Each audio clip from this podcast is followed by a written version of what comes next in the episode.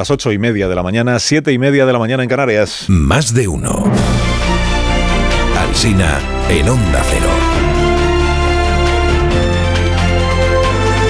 Dirección de sonido, Fran Montes. Producción, María Jesús Moreno, Marisol Parada y Alicia Eras.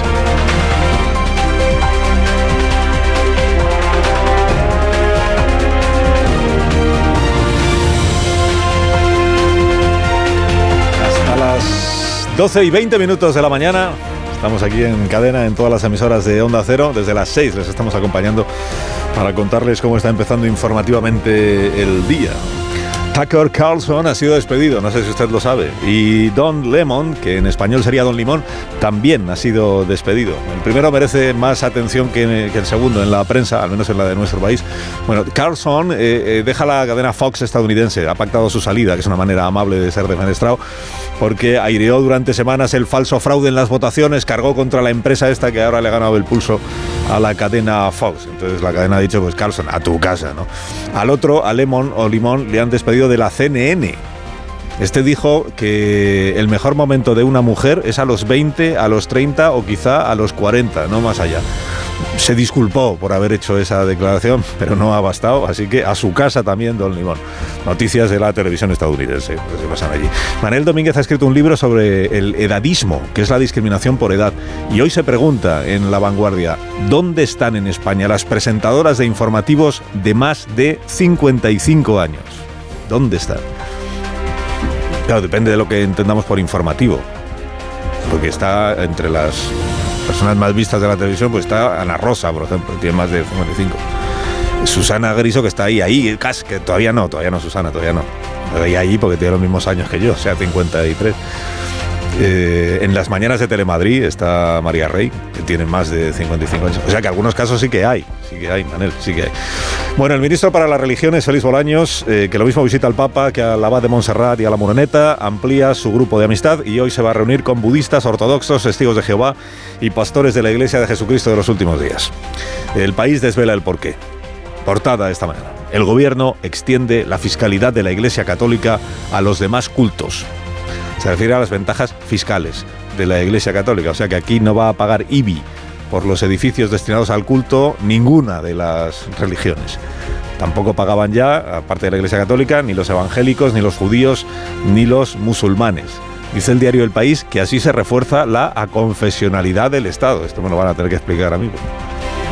Yo diría que más bien se premia la confesionalidad. Porque es un incentivo fiscal a cualquier religión. Si usted tiene un edificio y lo dedica a rezar, no paga impuestos. Si yo tengo un edificio y lo dedico a filosofar, sí pago el IBI. Victoria Federica atropelló a una chica en la feria de Sevilla con el caballo. O como dicen hoy los diarios, atropelló en caballo. Esta es una expresión bien rara que hoy se lee en toda la prensa. El diario de Sevilla prefiere esta otra. Dice, Victoria Federica pisa a una joven con su caballo. Esta es aún más rara, porque en rigor el que pisa es el caballo y quien debe asegurarse de que no pise lo que no debe es quien monta ese caballo. Total, que la chica del pie pisado le está pidiendo en las redes a la caballista que al menos se interese un poco por su extremidad lesionada. Eh, la verdad es que el daño ha sido considerable. De la feria hoy lo que más aparece en los diarios es la ministra de Justicia, Pilar Job. Portada en el diario ABC dice, ultimátum de jueces y fiscales a Job, subida o huelga. Y aparece ella vestida de flamenca porque estuvo ayer en la feria pues disfrutando de, las casetas y del real y todo. Es el tema del día para la vanguardia, no la feria, sino la huelga. La justicia a un paso del colapso, titula. No es muy partidario de la huelga el director de la vanguardia, que dice, con todo el respeto a los organizadores, el problema de la justicia en España no se resuelve con esta subida de sueldos. El mundo desea que la huelga no llegue a producirse, pero pone el foco en el gobierno y en su obligación de fortalecer con inversiones económicas los juzgados. De vuelta a Sevilla, puede que Sevilla sea la alcaldía que más cambia de manos de un día para otro, según el periódico y la encuesta que uno, que uno mire. La razón ayer daba el bastón municipal al PP, ya que ganaría en Sevilla, hoy el confidencial se lo devuelve al PSOE. Pero por la mínima, dice la encuesta del confidencial, que están ahí, ahí. Empate casi. La alcaldía pende de un hilo, escribe Ignacio Varela. Y gane quien gane no será un drama para los sevillanos, dice Ignacio, porque el clima en esta ciudad es muy sosegado, a diferencia de Madrid, que apesta a polarización. Javier Caraballo opina que la encuesta demuestra que el PP no tira lo suficiente y que no basta con absorber a Ciudadanos. Luz de alarma en Génova, dice Caraballo. Garea cuenta en el español que en el PP admiten en voz baja que lo de Doñana ha sido un error y que ha dado munición gratis a Pedro Sánchez. Fuentes del gobierno explican que Doñana será el principal asunto de debate esta tarde en el Senado. Doñana y Doñana y más Doñana. Admiten el riesgo de hacer crecer a Juanma Moreno, Mariano Bonilla, Mariano Bonilla, que dice la vicepresidenta Rivera, como líder perseguido por la Moncloa. Es lo mismo que pasó con Isabel Díaz Ayuso, que al final eso le pueda venir bien a Mariano Bonilla.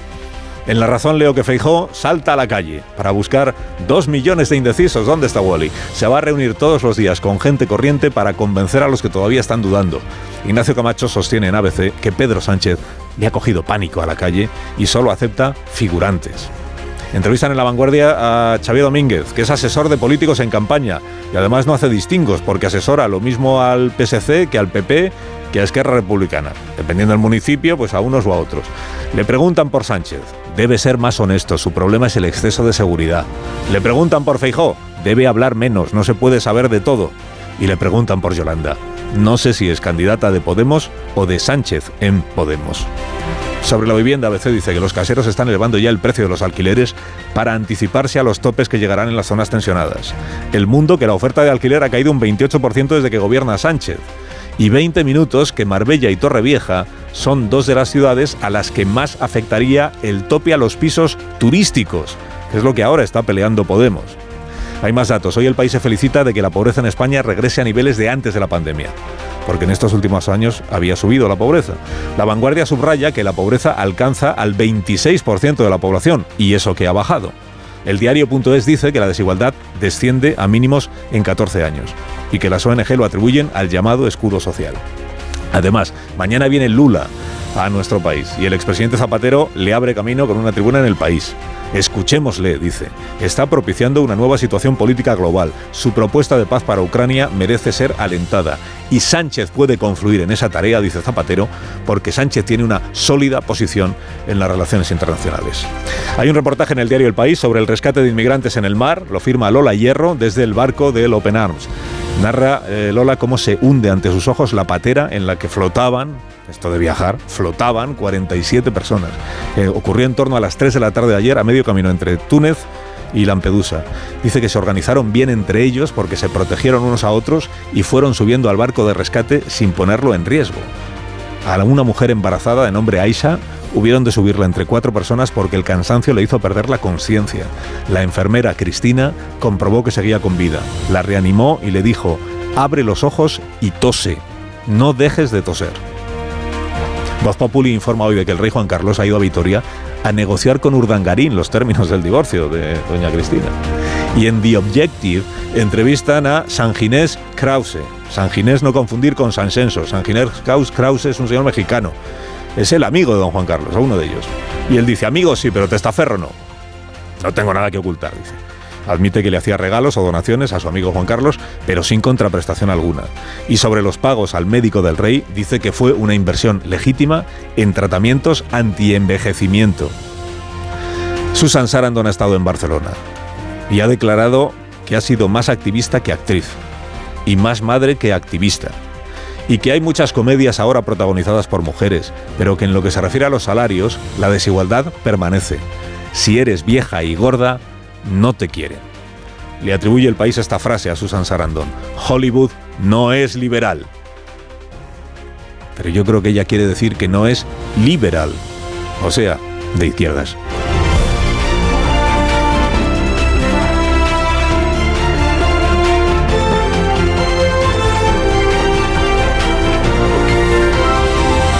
Carlos Alsina en Onda Cero, somos más de uno. Que las cosas cuanto más sencillas mejor, por eso vamos aquí las patatas y la versatilidad y el sabor y la naturalidad de las patatas hijolusa. A ver esa foto, decir patata. ¡Hijolusa! Es que decir patata es decir hijolusa. Por eso, cuando nos busques en el supermercado, dale la vuelta al envase y encuentra nuestra marca para garantizarte una gran calidad en tu mesa. Patatas hijolusa. Amamos las patatas.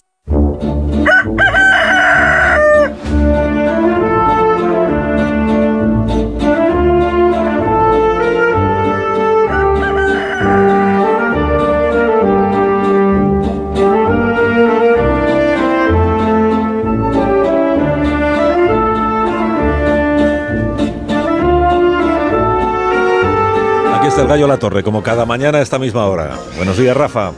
Buenos días, Carlos Alsina. En una nueva muestra de la bruselización de la política en España, la Moncloa y Santelmo decidieron que el arbitraje de la Comisión Europea le resolviera el contencioso que mantienen por Doñana.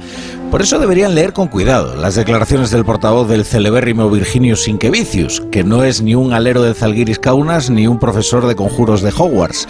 Es comisario de Medio Ambiente en la Unión. En el comunicado emitido tras la reunión con el consejero de Sostenibilidad andaluz hay dos acotaciones que son muy relevantes. Son estas dos. Si se aprobara en estos términos, y la otra, incluso sin el probable impacto negativo de la normativa propuesta.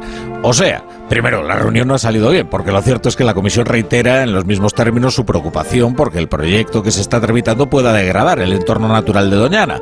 Pero por esas dos acotaciones se cuela la sugerencia de que ambas administraciones concernidas puedan reunirse para poder enmendarlo y llegar así a una solución que concilie los intereses de los regantes del condado de Huelva y la protección de un paraje único. El drama es que eso no va a ocurrir. Y ya sabemos que no va a ocurrir. Y no hace falta esperar a la cita de hoy en el Senado, donde más que el encuentro entre Sánchez y Feijó se va a producir el encontronazo entre Sánchez y Feijó, último encontronazo antes. Concluye, la torre concluye, por Dios. De mayo concluyo que concluyo que, que, que ni que esto fuera de conciliar nada, que hay un interés superior que es el electoral. Y ya verás, ya verás como muy pronto se publica algún tipo de compensación electoralista para agricultores para frenar la fuga del voto agrícola, pero por la vía facilona, ¿eh? que es el presupuesto. Que tengas buen día, La Torre. Te escuchamos a las 7 como cada día en la brújula y gracias por madrugar con nosotros. Es mi trabajo. El trabajo de los contertulios y contertulias de este programa a partir de ahora es aportarles a ustedes todas las claves necesarias para entender la actualidad. Hoy lo harán Pilar Velasco. Buenos días, Pilar. Muy buenos días, Alsina. Aurora Nacarino Bravo. Buenos días, Aurora. Muy buenos Una días. Enorme responsabilidad la que recae sobre vosotras y vosotros y tú, Paco Maruenda. Buenos días. ¿Qué tal? Muy buenos días. Buenos días, Paco. Marta García Ayer, buenos días. Buenos días, Y Carlos. Rubén Amón, buenos días de nuevo. ¿Qué tal. Bienvenido. Gracias. Bienvenido a este programa. Bueno, entonces, vuestras eh, expectativas ante el debate de esta tarde en el Senado, en Feijó, Sánchez, Sánchez Feijó, son, son altas. Esperáis un debate fructífero, interesante, eh, aprovechando que estamos a cinco semanas ¿no? de las elecciones. De, se va a hablar mucho de, de los municipios, de las comunidades autónomas. O no, no hay De opción. B. Doñana, de- ¿Esperáis algo interesante o no, no vas a dar una segunda no. opción? Hombre, pues, No, fíjate, yo, Yo creo que no le rebajéis la- la- el sí, interés. sí, yo voy a poner el optimismo. Yo sé que son tediosos a veces, no sé si he perdido la cuenta, no sé si es el quinto o sexto cara a cara entre Feijóo y Sánchez en el Senado, El pero... optimismo es que Sánchez no se va a enrollar innecesariamente. Bueno, el turno de palabra del Congreso, eh, del Senado. Senado, del Senado, eh, es así. Y le dio un tiempo extra, le dio un tiempo, tiempo extra a Feijóo, veremos cómo los utilizan. Pero, oye, es el, es el lugar además donde Feijóo puede tener ese cara a cara con el presidente del gobierno y, y la materia siempre es, es interesante. Yo esperaría a ver si sale algún titular. Y ahí el debate siempre es interesante. De hecho, Sánchez los prepara. Sánchez perdió el primero, recordar. Perdió de aquella manera Bueno, cuando no se se, puso muy Mon- no se agresivo con Moncloa, se puso muy agresivo con. Feijóo, se pasó de frenada. Le hizo protagonista. Le total. hizo protagonista. eh, el segundo, bueno, quedó, quedó en tablas. eh, ha resuelto bien Sánchez cuando la agenda económica eh, pasa por Bruselas, porque tenía el, el techo de el techo de gasto, perdón, el, el techo del límite del gas, que no me sale, el tope, el tope a la energía, La excepción eh, la excepción ibérica. Gracias. Y bueno, veremos cómo se resuelve hoy. Si Doñana está en el centro del debate, también va a ser interesante precisamente por ese cara a cara que ha habido hoy en, que ha habido en Bruselas de las administraciones, con mayor responsabilidad para el gobierno andaluz. Pero oye, que se debata de Doñana y de la transición ecológica, veremos. Yo no le quitaría expectación. Pero Pilar, Pero el has titular- delatado. Oye, has que- dicho que ibas a ser optimista y has, has- No le quitaría has expectación. reconocido Pero el que a lo titular, que ¿tú crees que va a salir del debate como tal debate o porque Sánchez lleva un anuncio preparado que va a hacer esta tarde en el Senado? Es lo- un poco Pero ¿A quién no le gusta un Feijo Sánchez, un Sánchez Feijo? Pero os dais cuenta que eh, optimismo ya no es que aporte ninguna solución el debate de esta tarde, sino que aporte algún titular. Ese es el listón que tenemos ahora mismo los Yo, cara por, buscar alguna faceta de optimismo, eh, eh, podemos hablar del realce de la institución del Senado, ¿no? La que se ha hablado en los últimos años eh, mucho y casi siempre mal para decir que, bueno, que no, que no tenía la importancia constitucional para la que había sido eh, pensada. Y desde luego con estos cara a caras entre el presidente del gobierno y el líder de la oposición parece que vuelve a estar en el, en el centro. Eh, por, por- por aportar así una, Yo lo veo un poco esquinado todavía, pero Bueno, No esfuerzas a decir algo optimista, Carlos. No, optimista no. Optimista no. Yo solamente os he preguntado qué grado de, interés mm, tenéis a esta hora de la mañana por el debate de esta tarde en el Senado. Si me decís, pues ninguno, pues nada. al preguntarlo. Pues ya no, pues ya no os pregunto mañana. Yo, yo, lo, pienso ver, porque es mi obligación, por otra parte. Pienso ver y a ver qué sale de ahí. Supongo que se hablará efectivamente mucho de Doñana y de está bien, pues esta mm, preocupación por la sostenibilidad que ahora se ha apoderado del presidente, que ya no habla de otra cosa, pues yo creo que es un motivo de, de celebración, sobre todo si habla de verdad de Doñana y no de Juanma Moreno o de Mariano Bonilla, que dice la vicepresidenta. todo es muy simplón, ¿no? Es decir, aquí se trata de decir que Feijóo es un indigente intelectual y no sabe gestionar, ¿eh? un señor que ha sido presidente de compañías públicas, que es funcionario, alto funcionario del Estado por oposición, etcétera, etcétera, y en el otro lado hay la nada más absoluta, pero bueno, se compra, es decir, salvo Nadia Calviño y poco más, la realidad académica, la trayectoria profesional de una buena parte de este gobierno es eh, cero, cero, cero, cero, ¿no? Pero no pasa nada. Por tanto, este va a ser, es un debate que va a ser uno más, ¿no? Donde pues Sánchez, pues eh, si le apetece, pues hará algún eh, anuncio, pues ya estamos en 100.000 viviendas, ya 50.000 más, no pasa nada, dirá o repetirá que va a acabar con la prostitución o que esto es la nueva utopía, ¿no? Es decir, todo se puede comprar y vender en este país con absoluta tranquilidad de espíritu y ya está, ¿no? Es decir, por tanto, es un debate preelectoral. Habrá mucha beligerancia, ¿no? Porque el punto de consenso que hubo con la reforma de la ley del CSI era casi una tregua oportunista más que un convencimiento.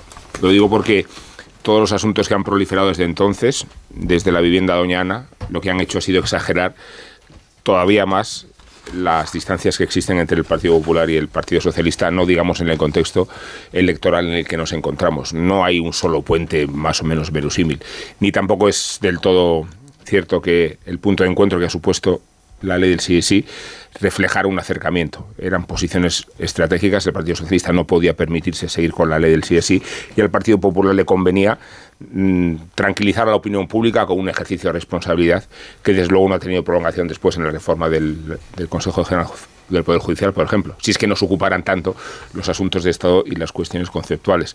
Luego necesitan las dos partes exagerar sus diferencias. Lo han hecho en los debates anteriores, pero entiendo que este, aunque ya lo hayamos visto, va a ser el más iracundo de todos, el más contundente porque el escenario de las elecciones del 28M determina todavía más el histerismo y la exageración. Ya mencionado antes, eh, Pilar Velasco, la reunión de ayer en Bruselas del comisario sin que Vicius, sin que Vicius con el consejero andaluz Fernández Pacheco, que este es mucho más fácil de decir y de recordar para mí. Y sabéis que hay dos maneras de, dos versiones se han dado de la reunión. El consejero señor Fernández Pacheco estuvo anoche con Rafa La Torre en La Brújula.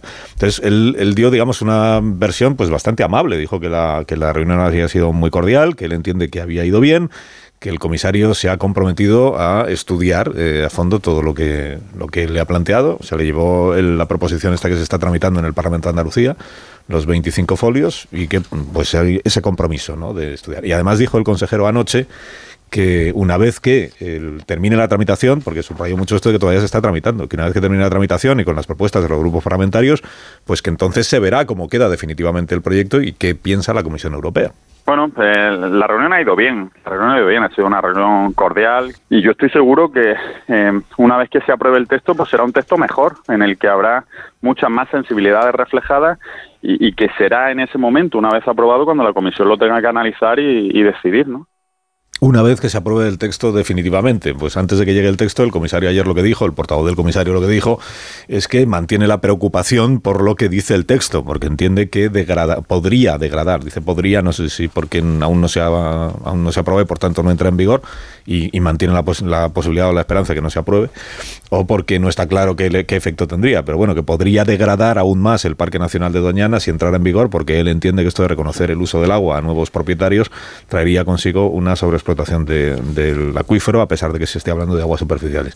Por lo tanto, el, comisario, digamos, que tiene una posición que es la misma que venía manifestando hasta ahora, después de escuchar al consejero andaluz. Es verdad, lo hemos contado también aquí, que el comisario, el portavoz del comisario, mm, y lo dijo ayer la vicepresidenta Teresa Rivera, no solo eh, alerta sobre lo que pasaría si llega a aprobarse este texto que se está tramitando, sino que también recuerda que hay una sentencia del Tribunal Europeo del año 21 que no se está cumpliendo, o sea, que no se están poniendo, y esto afecta al reino de España, decía, a todo el Estado, a todas las administraciones, no se están poniendo las medidas necesarias para acabar con la sobreexplotación que sufre el acuífero de Doñana.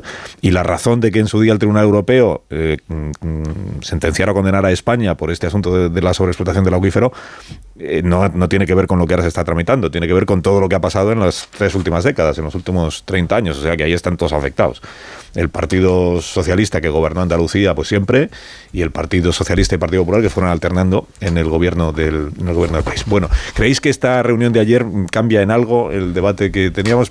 ¿Percibís o no en la intención del gobierno de Andalucía el, el deseo de cambiar o de, o de, modificar el proyecto que se está tramitando o de enfriar de alguna manera esta polémica? ¿Alguien quiere responder a mi pregunta? no me voy a que deja pasar un turno no se ha visto eh, en la historia de la radio. Eh, yo creo que yo creo que sí. O sea, el, el titular o el, esto va de que el gobierno de Andalucía quiere legalizar los regadíos de la zona de Doñana, que aunque estén a 30 kilómetros, beben del mismo acuífero.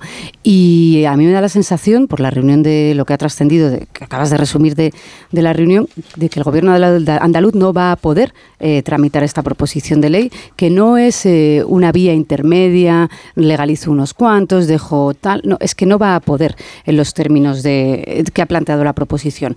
Eh, la carta le recordaba y trascendía de la, de la comisión eh, lo mismo que, la carta que le dirigió al gobierno andaluz, a las autoridades españolas para que se lo comunicara al gobierno andaluz en, marzo. Profunda preocupación. La propuesta pone en riesgo la viabilidad de, Doñana y no cumple con la sentencia del Tribunal Superior de Justicia de, la Unión Europea. Con lo cual veremos cómo mm, Moreno Bonilla rectifica mm, y, da marcha atrás en una proposición que no va a poder sacar en, en estos términos. ¿Cuál puede ser el escenario positivo? Que efectivamente el Gobierno se va a tener que plantear también cómo no solo frenar la proposición de ley del Gobierno andaluz, sino cómo reforzar la protección de Doñana. Los datos son clarísimos. Por mucho que el Partido Popular de, eh, de Andalucía diga, no, es que Moreno, es que Susana Díaz en el 2014 legalizó no sé cuántos cientos de regadíos, no, es que tampoco se protegió en su día. Sí, efectivamente, si está desprotegido, primero porque se sobreconstruyó, eh, Mata las Cañas es el mejor ejemplo de, de la zona y porque no se ha regular y porque no se han abordado medidas ni siquiera a través de los fondos europeos para ver qué se hace para proteger eh, para proteger Doñana. Eh, con lo cual, bueno, a ver si efectivamente, eh, pero bueno, lo que decía es que da igual, es que estamos en 2023, los datos de falta de lluvia, los datos de sequía son los peores desde que hay registros. El contexto de hoy no es ni siquiera el del año 2018, por, por poner una cifra más cercana. con lo cual, la conclusión buena es que, es que Rivera ha anunciado que están pensando qué medidas se pueden poner para proteger más Doñana y que Moreno Bonilla de aquí planteó un reto de cara a bueno, enfrentarse con Pedro Sánchez. Esto es, eh, esto es mis, mis agricultores contra el gobierno eh, en el populismo hídrico que se decía. Y antes del 28M, su apuesta política pues, eh, pues va a quedar en agua de borraja seguramente. Así que pues 1-0 en eso para el gobierno, 1-0 también para Bruselas y 1-1 para todos, porque efectivamente igual se protege un poco mejor Doñana. Bueno, es curioso porque tenemos, tenemos mentalidad de virreinato, ¿no? Me gusta, ¿no? Es decir, Bruselas dice, un funcionario allí, es decir, manda una carta o hace un comentario, ¿no? Y como fieles vasallos nos arrodillamos y decimos muchas gracias, señor europeo, ¿no? Me gustaría que esa misma mentalidad el gobierno lo aplicara siempre, ¿no? Es decir, un país que incumple sistemáticamente sentencias europeas como es España, ¿no? También Francia, es decir, que tampoco no somos los únicos, pues estaría bien que este fervor europeísta que ahora de golpe al hilo acaba de la campaña electoral, ¿no? Pues a partir de ahora se aplicará. Es decir, ahora cuando llega un funcionario de Bruselas que no lo ha nombrado nadie eh, por vía de, votación electoral, ¿no? Simplemente son burócratas que están allí o que mm, en, escenarios de cambios de gobierno o no cambio de gobierno, pues se les manda un chollo impresionante. Yo porque lo de Bruselas lo tenemos como todo país que vivió una dictadura mucho tiempo, ¿no? Tenemos idealizado Bruselas, ¿no? Para nosotros Bruselas es la meca, somos el país más europeísta de, de Europa y nunca mejor dicho. Oye, me parece bien, ¿no? Incluso cuando había todo el problema independentista fervoroso, la amenaza es Cataluña quedará fuera de, Europa. ¿Eh? de la Unión Europea, ¿no? Entonces todo el mundo temblaba, Dios mío, qué, qué desastre, ¿no? Bueno, entonces en ese escenario tenemos a un gobierno que es el más ecologista de la historia, ¿no? Que tenemos un paladín que se llama Pedro Sánchez, que por lo visto eh, pues va a eclipsar a Greta Thunberg, si me permites la ironía, es decir, hay que darle también no solo el premio Con Nobel de la Greta Paz, no te metas, ¿eh? Ten cuidado. Con Greta no, no, no te solo hay que darle el premio Nobel de la Paz por su labor eh, de pacificación del mundo, ¿no? El premio Carlomagno por ser el más europeísta, ¿no? Y hay que darle un premio a la defensa del medio ambiente, ¿no? Es decir, cosa que lo hace sobre todo cuando se va a Doñana a, a- a- para solaz personal, ¿no? Porque eso de tener ya una finca propia del Estado, ¿no? Para tus fines de semana o para el verano es una, vamos, es como de jefe de Estado, pero oye, no pasa nada, ¿no? Entonces, claro, tenemos, y luego tenemos a un gobierno andaluz que eh, lo que quiere es destruir Doñana. Es decir, que lo que quiere Juanma Moreno, que no es andaluz, ¿no? no a diferencia de Pedro Sánchez, que es el descendiente directo de Blas Infante, pues él sí defiende Doñana, ¿no? Y ese energúmeno de Juanma Moreno, pues lo que quiere es destruir. Bueno, es todo como disparatado, ¿no? Pero estamos en campaña electoral, oye, no pasa nada, todo sirve. ¿eh? Entonces, mm, ¿quién ha gobernado Andalucía durante todos estos años? El PSOE. Ha sido un gran adalid de la defensa de Doñana, sobre todo cuando iban ahí a hacer tortillas los socialistas y a hacer cafés y a hacer todo lo que hacían, ¿no? Me parece que todo es de una manipulación impresionante, pero bueno, oye, si sirve para que a partir de ahora el gobierno cumpla las sentencias europeas, sería fabuloso. Es verdad eso que dices, Paco. Es verdad eso que dices, Paco, de que España es el país con más procedimientos de infracción abiertos por la Unión Europea. Pero el que ha metido a la Unión Europea a arbitrar esta cuestión ha sido la Junta de Andalucía, que es quien ha solicitado esta reunión. Se le está prestando atención al comisario europeo porque la Junta de Andalucía pensó que sería buena idea llevar esta proposición de ley a Bruselas a que le dieran la razón y se ha encontrado pues con un tirón de orejas. Teresa Rivera hablaba y estaba diciendo pausa, mentiras, pausa. le llamaba señorito andaluz. Una pausa, una pausa. Cuatro minutos y serán las nueve, una menos en Canarias. A la vuelta recibimos al portavoz del Grupo Parlamentario Socialista, Pachi López. Ahora seguimos. Más de uno en Onda Cero. Carlos Alsina.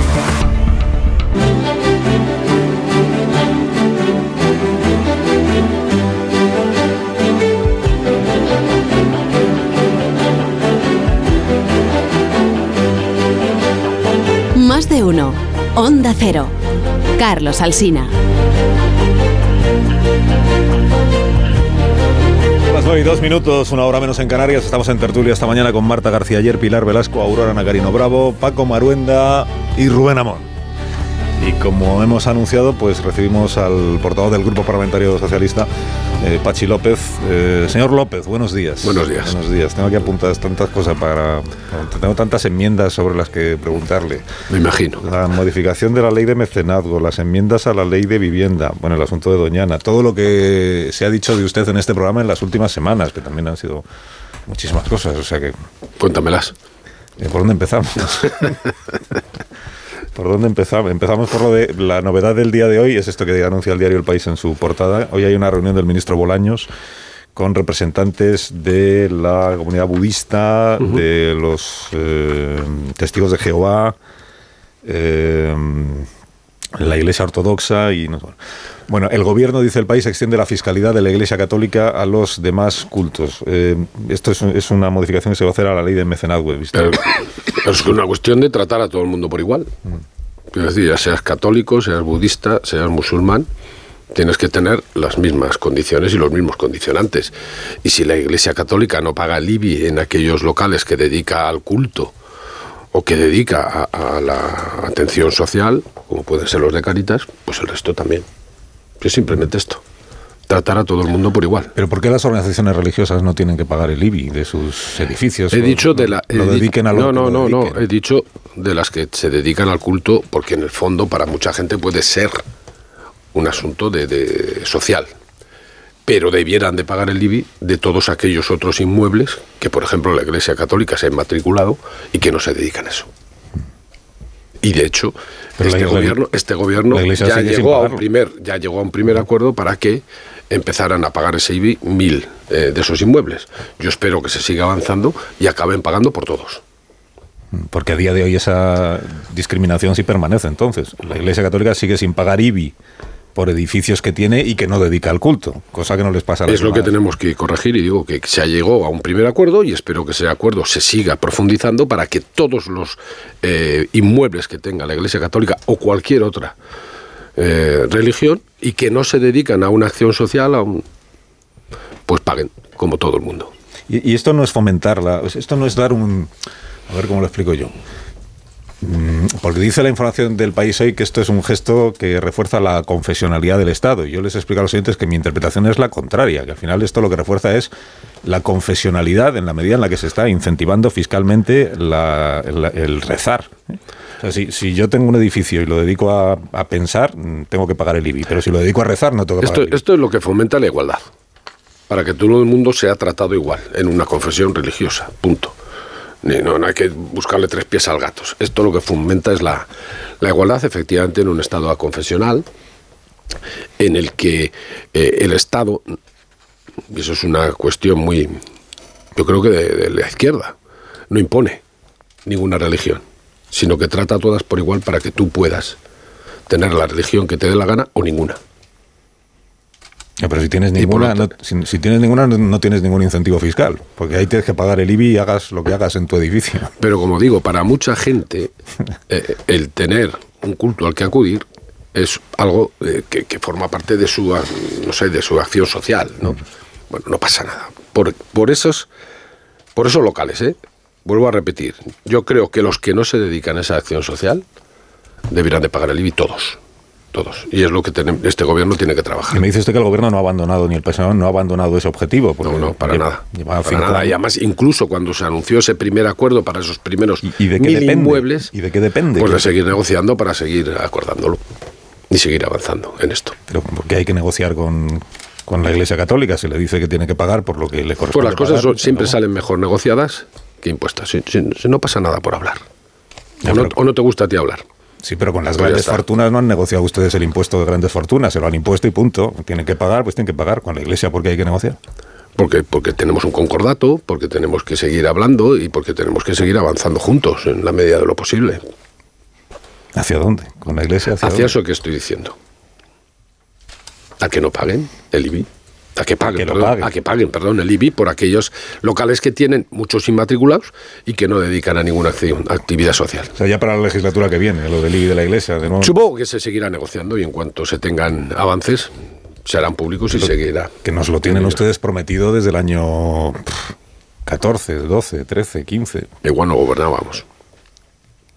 Eh, Y no. cuando hemos empezado a gobernar, No, pues a eso me refiero, y cuando hemos lo- empezado a lo gobernar, tenían prometido. somos los primeros que hemos conseguido. Cinco años. Es lo prim- somos los primeros que hemos conseguido. Cinco años gobernando. Cinco lobitos, pero los No, primeros que en la historia de este país han conseguido que la Iglesia pague por algunos de sus inmuebles el IBI.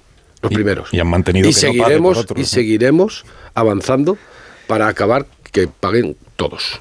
¿Y los partidos políticos por qué tampoco pagan el IBI por sus edificios? Los partidos políticos también tienen una función social y constitucional reconocida. ¿eh? Y por lo tanto, eh, en esa función constitucional reconocida, pues efectivamente aparecen ciertas cuestiones y también tienen subvenciones. ¿eh? de- por parte de- del Estado, porque como digo, tienen la función de representar a la ciudadanía. Y tiene, pues eso, estas cuestiones que, que- que- con las que eh, mantener la propia acción de, de los partidos políticos. Ya, pero es que yo el IBI lo entiendo como un impuesto que, que grava la propiedad, no el uso Claro, que se hace, eso- no por- el uso que se hace luego de la propiedad. Yo pago el IBI porque no tengo función social, entonces. Sí, pero los partidos sí tienen una función constitucional, tú igual no. En eso estoy de acuerdo con usted, no se eso. no se crea que no. Yo no tengo más función que la de venir aquí a decir, bueno, otro asunto, enmiendas a la, a la ley de vivienda. Este debate sobre si las enmiendas que han pactado ustedes con Podemos y con Esquerra, esto que contaba ayer el día del mundo, si las enmiendas eh, que han pactado eh, antes de que se apruebe ya definitivamente la ley de vivienda van en la línea de dificultar al propietario la posibilidad de desalojar al ocupa con K que, que ha ocupado su vivienda.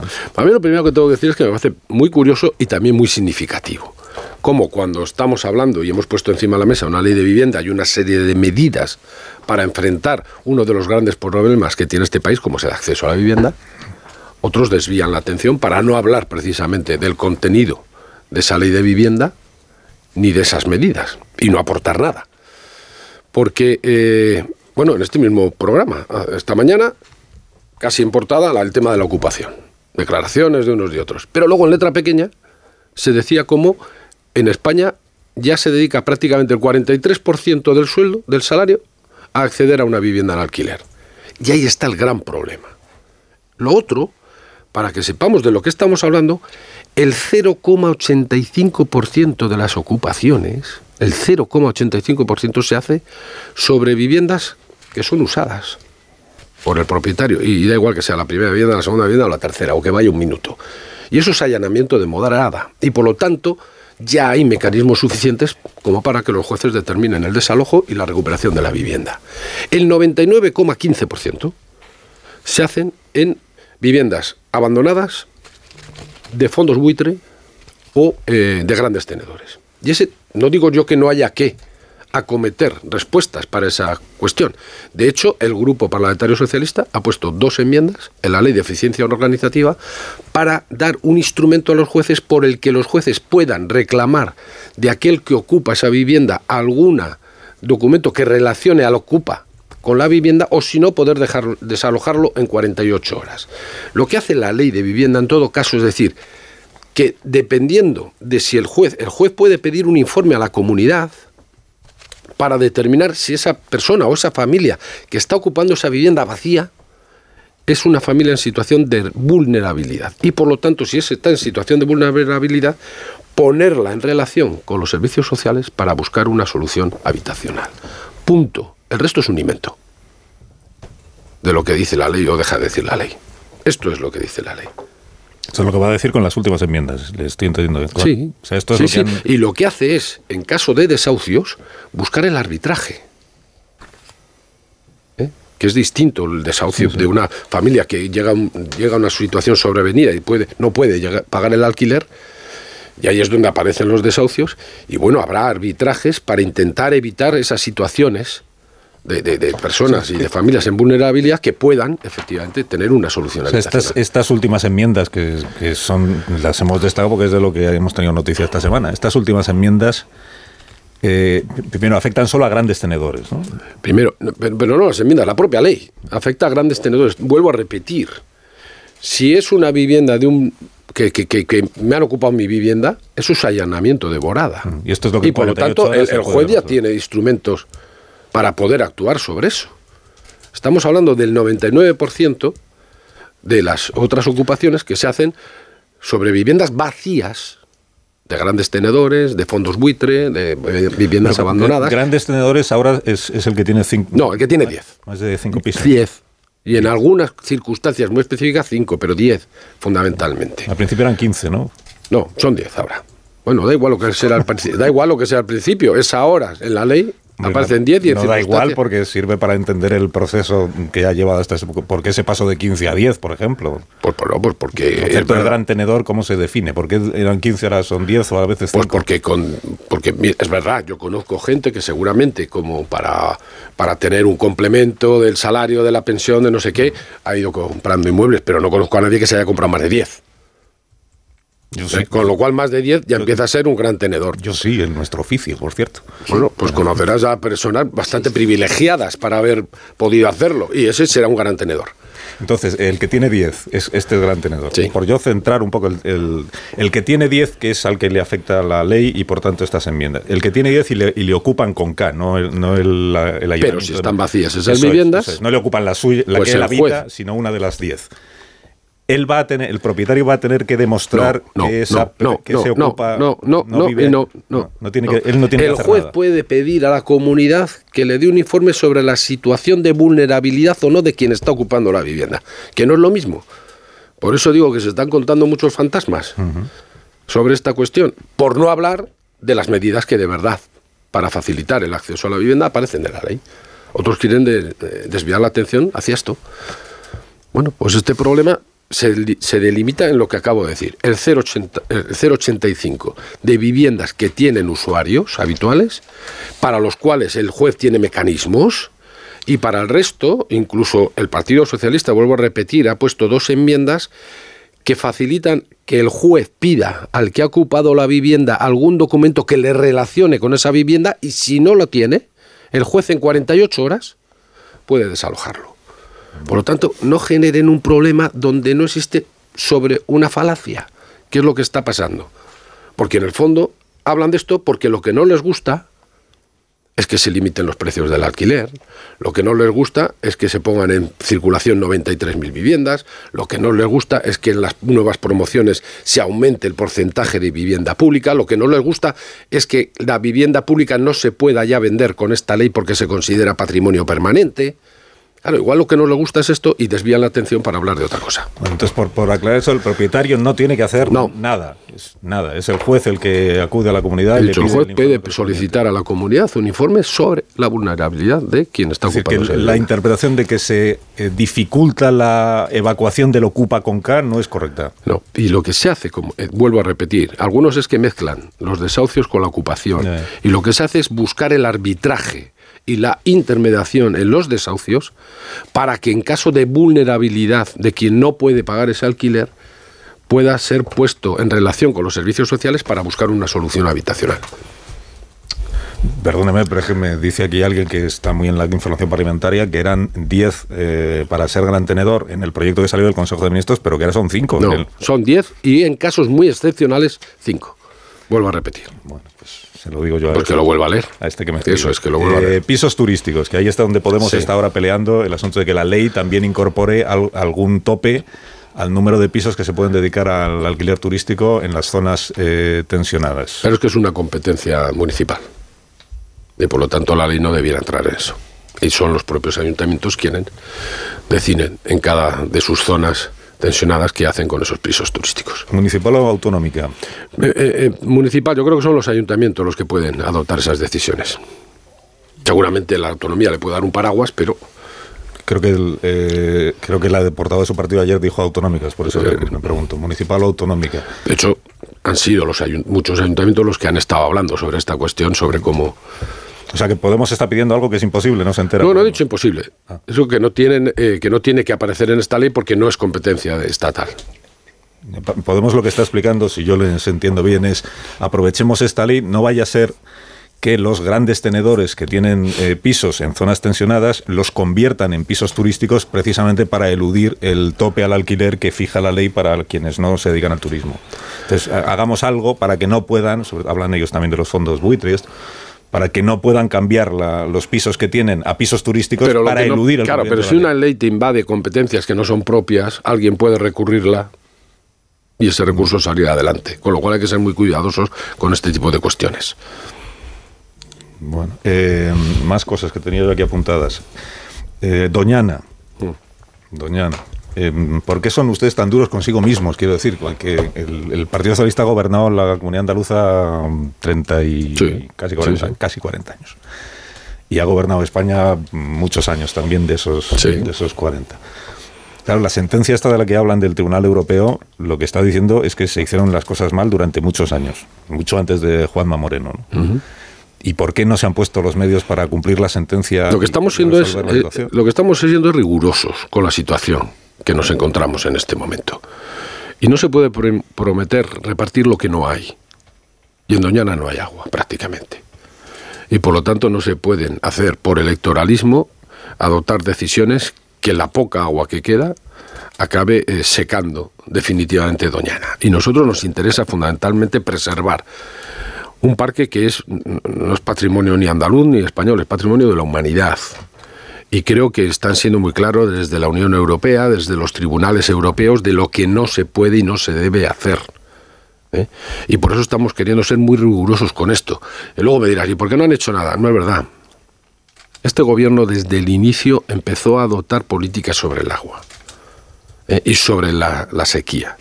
De hecho, el nuevo plan hidrológico, que llegará hasta el 27, destina ya 22.000 millones de euros. Nunca en la historia se han destinado tantos recursos para combatir la sequía, el cambio climático y para cuidar el agua. Porque, claro, decir que no pasa nada o decir que vamos demasiado rápido es o negacionismo o retardismo, que es todavía peor. Y estamos ante una emergencia climática y ante un- eso que se llama estrés hídrico. Bueno, de hecho, hoy estamos hablando de las temperaturas récord y estamos hablando de la escasez de agua. Por lo tanto, tenemos que hacer muchas acciones y muchas actuaciones. Entre otras, eh, y esto se está avanzando mucho, en el digitalizar lo que es el regadío, para hacerlo más eficiente. Eh, depurar, sanear y reutilizar agua. Se tiene que eh, recuperar ríos y restaurar acuíferos, que están en francamente muy malas condiciones, muchos de ellos en este país. Lo que no podemos hacer, desgraciadamente, es que llueva.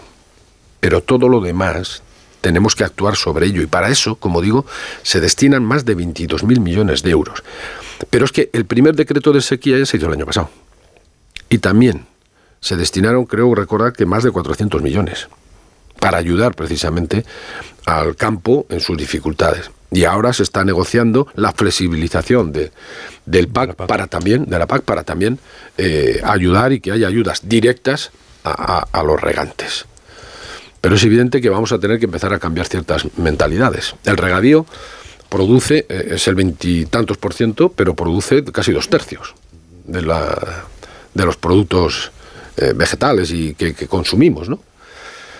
Pero ah, seguramente en el futuro vamos a tener que pensar en, en utilizar eh, otras siembras de otros productos, de otras semillas que sean menos consumidoras de agua, Entonces, seguramente. pero entonces lo que hay que decirle a los agricultores de estos cinco municipios de Huelva, sobre todo a los que tienen...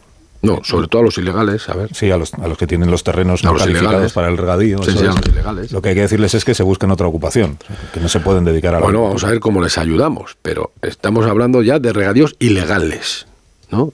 Y claro, si no hay agua para repartir, se le puede prometer el oro y el moro como está haciendo la Junta de Andalucía, pero es que no hay agua. Y es mentira. Pero la Junta de Andalucía dice que no hay agua porque ustedes no han hecho el trasvase. Que, que no, que si es que ya estamos en un momento en el que los trasvases, el que lo prometa está mintiendo también. Vuelvo a decir, el agua es un bien escaso. y por lo que estamos viendo del cambio climático y de la, eh, de la emergencia climática que, que vivimos, lo va a ser todavía más. Por lo tanto, no prometamos lo que no se puede hacer. ¿El trasvase lo han prometido ustedes? No, no es verdad. Los trasvases, los trasvases, desde que ha llegado este gobierno, no ha propuesto encima de la mesa ningún nuevo trasvase. Bueno, pero la vicepresidenta Rivera ha prometido que va a seguir adelante con las obras que están pendientes del trasvase del Tinto y el Odiel. Lo que está diciendo ella es que no va a ser agua para regar, va a ser agua para recuperar el acuífero. Pues es que estamos, Pero el estamos por trasvase eso ahora- digo, pero estamos hablando de recuperar, estamos hablando de ¿El que tenemos se va a hacer el no se va a 44% de los acuíferos están en riesgo de ser no utilizables. Y tenemos con urgencia que recuperar acuíferos para que puedan ser utilizables para el consumo humano. ¿Eh? Y por lo tanto digo que nadie espere que un trasvase le va a salvar el regadío porque no se va a poder hacer. Otra cosa es que se destinen, como digo, a esto que es todavía más urgente, porque es que si no, no la podremos ni beber. Ni beber. Pero el trasvase se va a hacer, quiero decir. Que, Pero para esto. Sí, pero que no se va a abandonar esa, esa intención. Porque la, la posibilidad de reducir, por ejemplo, el núcleo urbano de Matalascañas, esa no se la, esa no se la plantea nadie, ¿no? Porque de ahí también se chupa muchísima agua del acuífero, claro. Claro, donde la gente vive se utiliza el agua, sí. Y no se plantean... Echarlos, no. Hombre, Tú echarlos. tú sí. Yo no gobierno, entiendo. No, no, pero quiero decir, no, es que, sí, claro, no, es que, claro, cuando dices eso, dices, no, la solución sería echar a la gente que vive ahí. ¿Pero quién ha dicho eso? Yo le estoy preguntando a usted. No, no, sí, usted, sí. Me ha, usted me ha escuchado a mí decir que hay que echar a alguien de algún sitio. Hombre, a veces con las preguntas se deduce la intención. Pues se equivoca completamente. Lo que le estoy No, no estamos pensando en echar a nadie. Pues está pensando... De, sus- de dónde viven. Bueno, está pensando decirle a los agricultores que se busquen la vida porque no se puede cultivar. Estoy, estoy diciendo lo que he dicho, no lo que interpretas tú que he dicho. He dicho que no estamos pensando en echar a nadie de donde vive y estoy diciendo que nadie puede prometer a los agricultores que tienen regadíos ilegales que van a tener agua porque no la van a tener. Pero sí va a seguir habiendo agua para quienes veranean en Batalascañas. Para vivir. Veranear, más que... Bueno. Bueno, ca- casi, casi todo el que va allí va a veranear. Más que a vivir. Y esa construcción existe, esa organización existe porque se toleró desde las administraciones, singularmente una que era la Junta de Andalucía, gobernada por su partido durante 36 años. Sí, no, no, pero no, que si le hablamos- va- no le vamos a echar. Que si hablamos de la situación en la que está Doñana, igual un poquito de autocrítica también deberían Yo- hacer en yo- su yo partido. ¿Tú me has visto que no he hecho autocrítica? Pues la verdad es que no he visto ninguna. ¿no? Bueno, pues mira, pues toda, toda la autocrítica que quieras, pero yo prefiero buscar las respuestas y las soluciones con rigor para la situación que vivimos ahora, en lugar de buscar culpables, que es lo que algunos se dedican todo el día. Porque hay que salvar Doñana y no hay que salvar la Ricarda, que es este ¿Y quién ha humedal. dicho que no? No se va a construir la tercera pista del Prat. Vamos a ver, pero vamos a intentar salvar todo lo que haya que salvar en este país y Doñana es un patrimonio, vuelvo a repetir, de la humanidad. ¿eh? Y sin embargo, en el Prat estamos hablando de un humedal que, que- que- que puede tener su supervivencia aún aumentando la pista del Prat. ¿Cómo? ¿Qué, qué ecologista dice eso? Bueno, eh, hay ecologistas de todo tipo. Hay ecologistas de todo tipo. Hay ecologistas que no nos dejan poner ni un molino de viento en ningún sitio de este país. Y hay ecologistas que apuestan por las energías renovables. Eh, depende. ¿Me está usted diciendo que se puede construir la tercera pista del aeropuerto del Prat sin afectar negativamente al humedal de la Ricarda? Manteniendo el humedal. ¿Y entonces dónde ponemos la pista? Yo he dicho manteniendo eh, la supervivencia del humedal. No digo que no le afecte, pero se mantendrá la supervivencia de ese humedal. Afectándole Y negativamente. además, por cierto, los, los ecologistas, el Ministerio de Transición Ecológica está lleno. De ecologistas. Sí. Y están a favor de la... Forman parte del De gobierno, del forman parte del gobierno que ha puesto esto en marcha. O sea, en el Ministerio de Transición Ecológica creen que un aeropuerto es... No sé, pregúntale a ellos. Un aeropuerto es ecologista. No sé, pregúntale a ellos. Pero yo estoy digo que está forman parte del gobierno eh, que ha puesto en pista este esta ampliación. ¿Por qué no le ha agradecido usted al Grupo Parlamentario Popular que les haya salvado en lo de la rectificación de la ley del solo sí es sí? Y, que agradezco todos los días a todo el mundo que aprueba ciertas cosas. ¿Por qué no? Pues, pues me parece, si ellos han- lo han dicho desde el principio que iban a, a apoyar esa reforma, pues ya está. No pasa nada. Y usted dijo que no iba a negociar con ellos. Y no hemos negociado más que cuestiones muy técnicas. Y eso no es negociar. Pero muy técnicas sobre fe, casi fe de ratas. Ya sé que alguno me ha puesto a pedir porque he dicho fe de ratas. Sí. Pero si, si tú ves las enmiendas que ha presentado el Partido Popular, ellos mismos, en el encabezamiento, en la exposición de motivos de su enmienda, ponen cuestión técnica. Porque hemos cambiado cuestiones técnicas fundamentalmente. Código Porque el es- grueso, porque el grueso, no. El Código Penal es una pura cuestión técnica. No, no, perdona, pero es que el grueso de la modificación de la ley estaba en la propuesta del Grupo Socialista. Y con el Partido Popular lo que hemos negociado son esas cuestiones técnicas que modifican una frase donde dice lo que hace referencia a los tres párrafos anteriores por lo que hace referencia a los párrafos anteriores. Cuestiones de estas. Y la única, así con más enjundia, era una que ponía eh, en estas circunstancias y hemos eh, cambiado circunstancias por, con estas modalidades o algo así. Punto. Bueno, Punto. Es decir, no ha habido... quiero- no, Eso se llama negociación parlamentaria para modificar algunos aspectos del Código Penal. técnicas. Y el Código Penal estaba en la propuesta del Partido Socialista. Que no habría salido adelante de no ser por el Grupo Parlamentario Popular. Muy bien. Y, y usted no, no quiere agradecer el, el apoyo. Pues me da igual, muchas gracias. Ya, ¿Y que hemos avanzado? No sé qué hemos avanzado, pero parece que es una cosa de cortesía parlamentaria. ¿no? Yo le he escuchado tantas veces al presidente Sánchez agradecer el apoyo a Esquerra, a Bildu, al PNV, por los presupuestos, por la reforma. por- no sé, parece que le cuesta a usted porque es el PP. No, si fuera No, otro no, no, no, sí, sí, ellos, no, sí, ellos mismos ya, ya se pusieron las medallas y no, no hace falta que nadie se lo agradezca. Ellos ya se levantaron de pie a aplaudir una cuestión que era un poco teatral, ¿no? Eh, y mucho escenografía, porque una ley que no les gusta, se pusieron a aplaudirla de pie. Esto sí que es curioso. La rectificación de la ley. No, no, ahí a- lo que aprobamos al final fue la rectificación para tener una ley. No, no, para no tener ley. No, ley ya tenía. Lo que, No, han, no. lo que han aprobado es cambiar la que Pero- había. sí, sí, pero para mantener la ley. Y de hecho, Cambiada. y de hecho, ese mismo día o al día siguiente, el portavoz del Partido Popular dice, no, no, nosotros no vamos a cambiar esta ley, porque no es mala. Pues eso no era lo que decían hace dos días.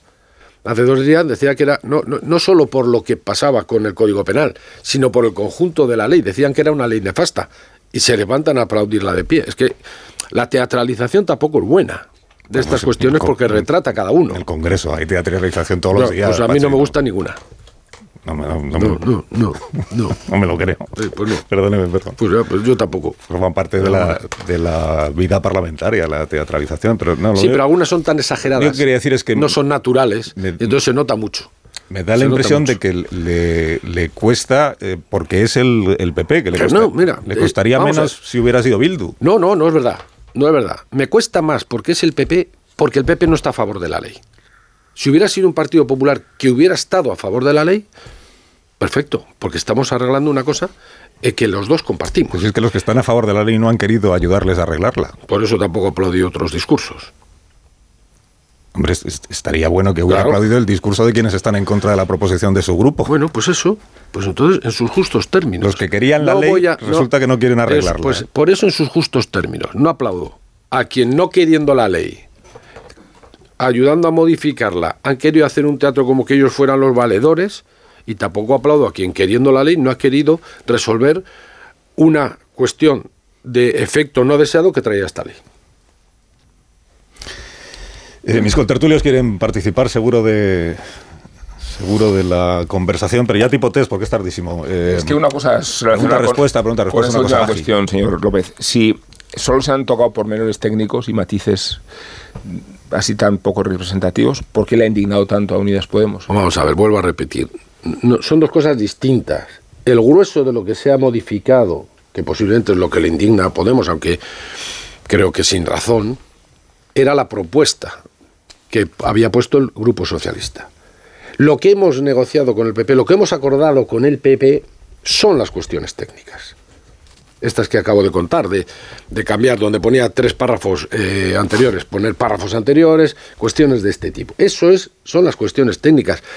El grueso que modifica lo que tenía que ver con la parte punitiva del Código Penal, eso ya estaba en la propuesta del Grupo Socialista. Y eso no hemos tenido que negociar nada. Ya estaba. Yo, señor, Aurora. señor López, es que le escuchamos hacer aquí todo tipo de contorsiones para justificar que han llegado a un acuerdo con el Partido Popular. Eh, por cierto, un acuerdo eh, que es bueno para España y sobre todo que es bueno para las españolas y que debería celebrar un partido que se llama eh, feminista. Eh, y sin embargo, a usted parece que le avergüenza profundamente No, haber vale. llegado a un acuerdo con el Partido Popular. Y no le avergüenza, por ejemplo, que la ley de vivienda nos la presente Bildu y ahí no tiene que hacer ninguna justificación. Em, ¿Por qué le avergüenza el apoyo al Partido Nada. Popular? No, no, no, es que te- me estás interpretando lo que no he dicho ni lo que siento Yo- bueno, tampoco, yo ¿no? Es que no. lo que hemos oído todos aquí. Ah, no, no, no, no Además, verdad. siendo, quiero decir que usted fue el Endacari con los, Sí, con los sí, apoyos y- del Partido Popular. Me alegro que Y me deberíamos celebrar los acuerdos entre los dos grandes sí, partidos de este país. Y sin embargo, ustedes hacen todo lo posible cada día eh, por hacernos ver que contigo no, bicho. Eh, y que si en algún momento se ponen de acuerdo en algo, es algo sobre lo que hay que disculparse, justificarse, pedir disculpas, matizar. Pues no, pues no, y me estás interpretando y malinterpretando, yo no sé si queriendo o sin querer, porque vuelvo a repetirte. Hemos pactado las cuestiones técnicas con el PP. Yo lo decía por la teatralización, lo vuelvo a repetir, que hicieron poniéndose de pie para aplaudir una cuestión en la que no están de acuerdo. ¿Eh?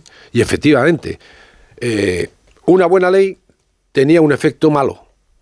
Y el, el Grupo Socialista ¿Y puso... cómo es posible? ¿Eh? Que una buena ley tenga malos efectos. Pues porque se calculó mal cuál podía ser lo que se podía interpretar, porque se podía interpretar lo contrario también, ¿eh? Pero hay una parte de los jueces que han interpretado de esa manera más lasa la, la- las Todos los condenas. juzgados de toda España. Bueno, pero, pero hay otras en que no han tocado, ¿eh? Y la mayoría no se han tocado. Lo que pasa es que como hay una interpretación que permite eso, oye, corrijámosla. Y es lo que hemos buscado. Y para eso el Grupo Socialista puso una iniciativa. Y a esa iniciativa ha habido enmiendas que hemos acordado con el Grupo Popular que tienen que ver. eh, como digo, con más cuestiones técnicas que cuestiones de fondo. Igual es que estaban de acuerdo con las cuestiones de fondo que planteaba el Grupo Socialista. Por lo tanto, bienvenidos sean. Yo no me avergüenzo de ningún pacto con el PP y mucho menos del que tuvimos en Euskadi.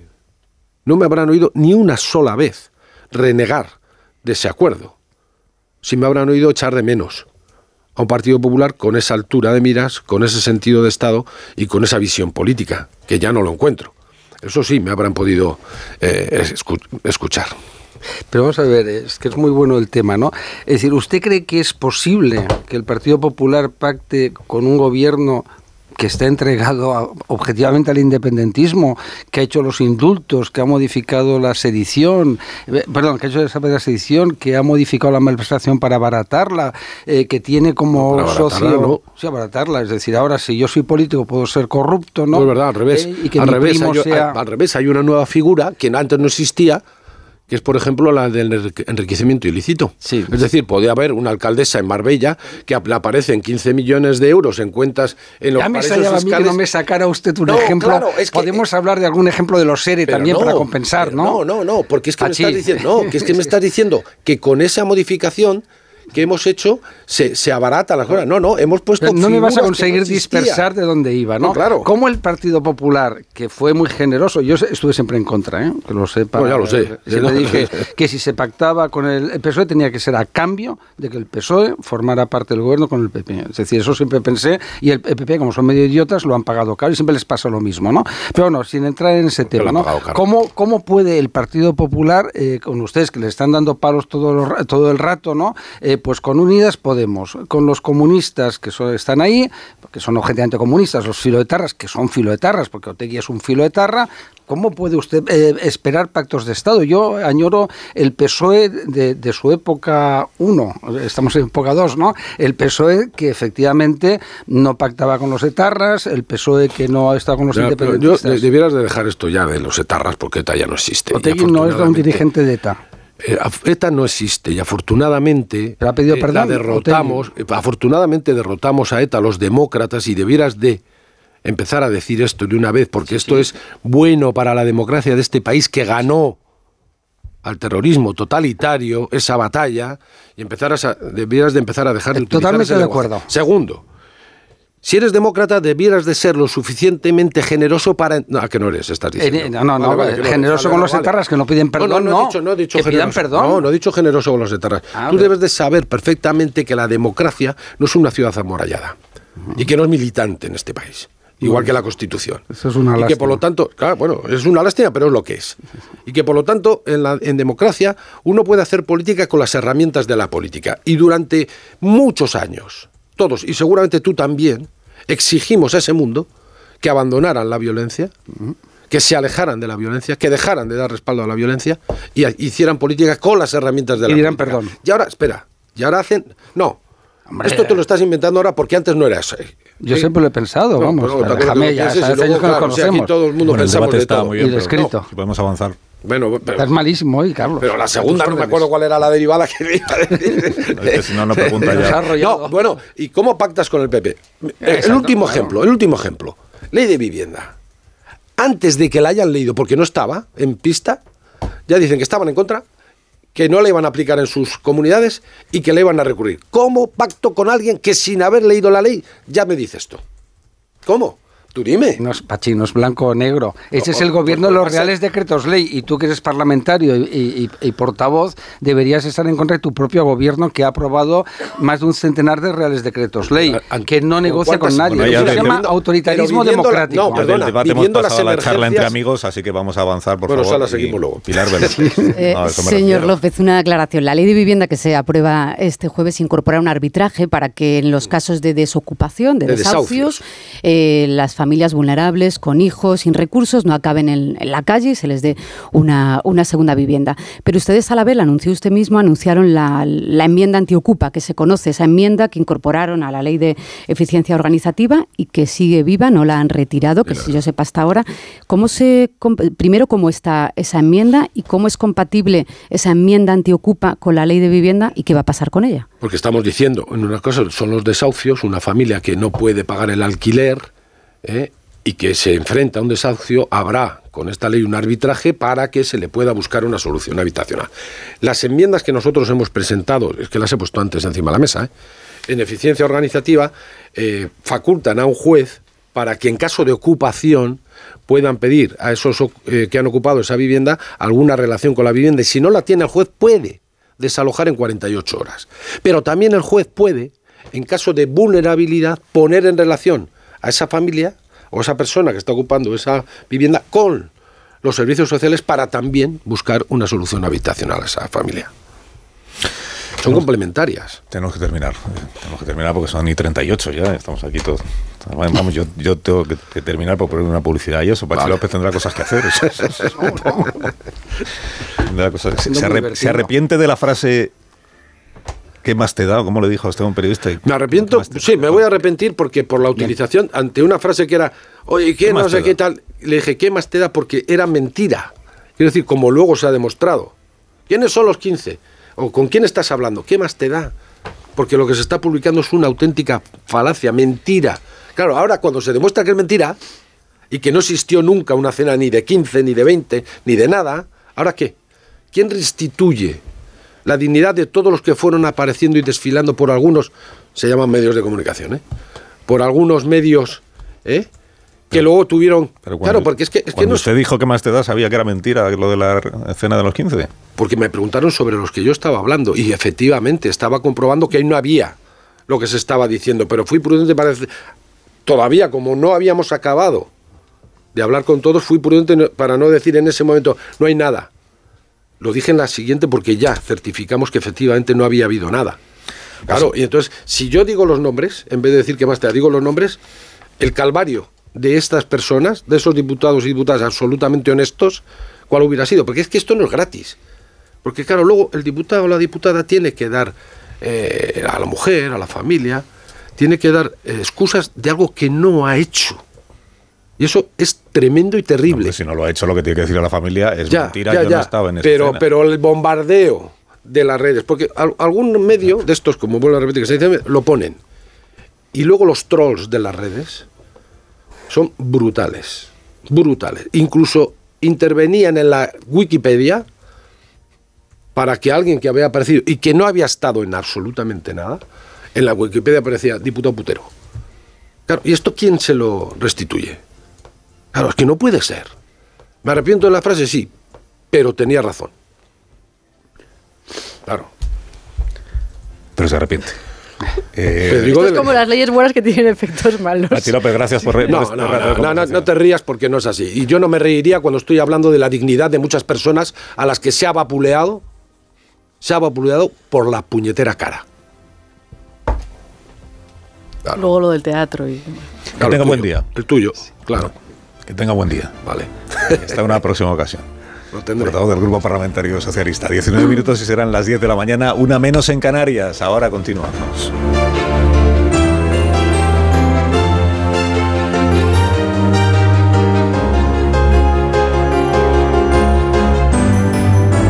Más de uno. Onda Cero. Carlos Alsina.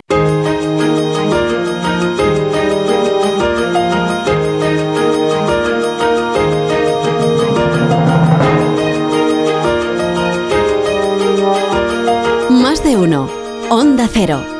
Carlos Alsina.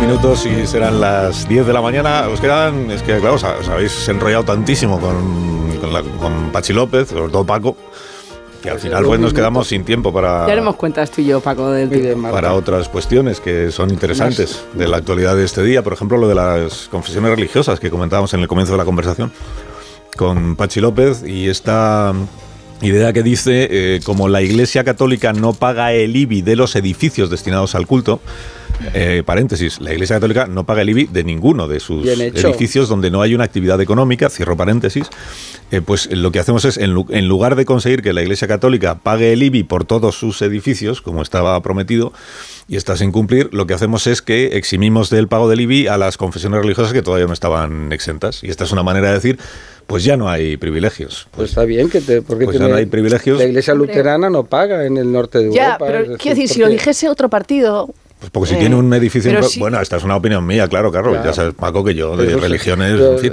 Sindicatos, partidos, se lo has dicho tú mismo. Y por- pues que sindicatos, paguen todos, que paguen todos. Pero- no, si es, que un si es un partido- impuesto que graba la propiedad de un inmueble, si tú posees un inmueble, pagas y luego lo dedicas a lo que te pueda la ley te permita dedicarlo. Faltaría más, pero ¿por qué no va a tener que pagar la- por la propiedad del edificio? Que un ¿Por qué- partido por qué- que- como diría Pacheco, ¿por qué te ríes ahora, Paco? Si- No, pues me parece mal. Un hombre tan inteligente como tú. Tú es tienes, una cuestión tú de. tienes un edificio... Ah, pues explícamelo. ¿Es una cuestión de qué? Pues es una cuestión de que representa la inmensa mayoría de los españoles ¿Y es? que ¿El son es católicos o luteranos o Y los que somos ateos no tenemos derecho a ningún incentivo Bueno, pero fiscal. te puedes montar un centro de, ¿De qué? religión atea, lo puedes llamar. de religión atea, Ya- y, y me dices que soy inteligente y me hablas del Es centro de religión atea. ¿eh? Paco, Pero vamos, si yo monto un centro de cualquier cosa que no sea religiosa, porque yo no creo en ninguna religión, yo no tengo derecho a no pagar el IBI. Esta es la realidad. La excepción cultural te parece bien, es decir, ¿por qué tenemos que pagar películas? eh, ¿Por qué me cambias de tema? No, no, no, no, es que forma parte de la actividad social de un Estado, de incentivación de la cultura. Oiga, a mí, por ejemplo, no me interesa una Y película. la incentivación de la religión forma parte de la También, actividad porque del forma Estado. parte de ¿Dónde las lo pone creencias eso de en la Constitución? humano. La Constitución ya- pone que el, llamadme- que el Estado tiene que ser respetuoso con las creencias de y sus se tratará ciudadanos. especialmente la, la No que tenga que incentivar las creencias de sus ciudadanos.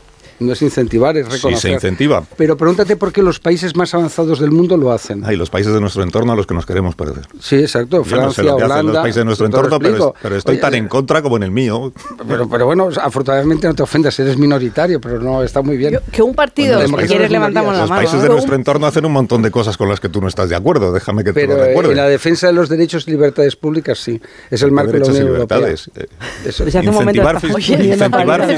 incentivar fiscalmente la fe, a mí no me parece que sea Pues ni un derecho ni una bien. libertad. Pero sobre me parece que es una opción que ha elegido en este momento el gobierno y los gobiernos anteriores porque quieren Te llevarse bien con las confesiones Te tengo religiosas. mucho cariño y espero que el día, dentro de 100 años, que va- te pases al otro mundo, en ese momento creas en Dios y seas acogido. En ese momento no podría hacer nada porque Sí, estaré justo muerto. Paco. te vayas. ¿eh? La muerte nunca ha hecho mal a nadie. Pero si Paco, Paco me que no parece muere, no déjame puede que déjame que te muy verifique. Paco, Uno en uno, uno en Pero que un partido que Uno se dice laico, un partido que se dice laico y que además es eh, progresista y, y quiere una mm, recaudación fiscal más elevada, de repente extienda una exención fiscal sobre un conjunto de organizaciones religiosas, perdonadme, pero es tan extraño que huele A o apesta a electoralismo. Pilar, ¿qué decías? Nada, decía Paco, déjame que te verifique y me decía Paco por lo bajito, me vas a sacar Francia. Efectivamente, es un país vecino donde la Iglesia, como buen Estado a confesional, paga sus impuestos y luego eh, podrá tener sus beneficios, sus aportaciones de sus fieles, lo que tú quieras. Pero en Francia la Iglesia paga impuestos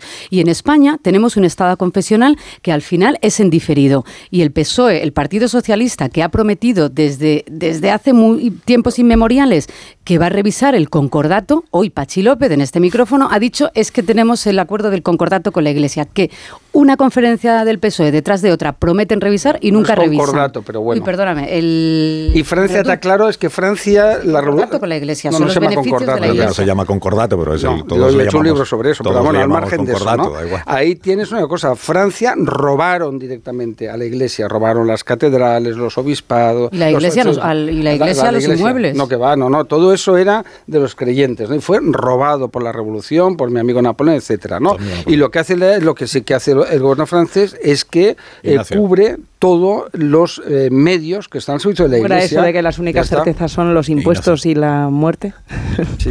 Ignacio Rodríguez Burgos, buenos días. Hola, muy buenos días. Hablando de impuestos. Bueno, no, de, y de Bueno, pues y si quieres, otras cosas. hay novedades en el tema de los impuestos. venga, Al menos eh, esta misma mañana Hacienda, en una orden ministerial, acaba de modificar los módulos del IRPF para ganaderos, agricultores y, y todo lo que tiene que ver con también con la industria forestal. ¿Eh? La reducción pasa del 15 al 25% en el IRPF para el ejercicio 2022, eh, dice Hacienda, para paliar el fuerte incremento de los costes soportados por la guerra en Ucrania. Y hoy hay Consejo de Agricultura en la Unión Europea donde España intenta que se adapte la política agraria común para paliar también los efectos de la sequía. Por cierto, las pérdidas ya en la sequía dentro del mundo agrario superan los 10.000 millones de euros. Los mercados financieros a todo esto están prácticamente todos en Colorado. Ahora mismo el IBEX 35 español, la bolsa española baja un 1,12%, eh, cae de los 9.300 puntos, suben sobre todo las energéticas, todo lo demás está en rojo y lo que más baja son los bancos, son los que más caen, en especial el Santander, que se deja más del 4% de valor después de presentar 2.750 millones de euros de beneficios en el primer trimestre, apenas un 1% más que el año pasado, tras pagar 224 millones por el impuesto extraordinario a la banca. Decir también que en el mercado inmobiliario eh, la oferta de, bien, de viviendas en alquiler cae un 41% en Cataluña y Madrid, según Idealista en el último año, un casi un 30% en la media española. Y también acaba de salir el dato del pago de pensiones. Eh, la nómina mensual de las prestaciones contributivas son casi 12.000 millones de euros en abril, 11.960 millones. Gracias Ignacio, que tengas buen día. Marisol Parado, unos Callahan para estas personas que se van marchando. Porque tengas el estilo que tengas, Callahan dispone del modelo perfecto para ti. Los Callahan están fabricados con la exclusiva tecnología Adaptation que se adapta al pie con las mejores pieles naturales forros transpirables, antimicrobianos y plantillas extraíbles. Pruébalos y notarás la diferencia de caminar con el zapato más cómodo del mundo. Tecnología, diseño y confort a buen precio. Que tengáis un día espléndido. Adiós Aurora, adiós Paco Maruenda, adiós, Pilar Velasco, adiós, Marta García Ayer, Amón, hasta mañana. Así es. Que descanses. Y tú más. Cinco minutos y contamos las noticias y luego seguimos.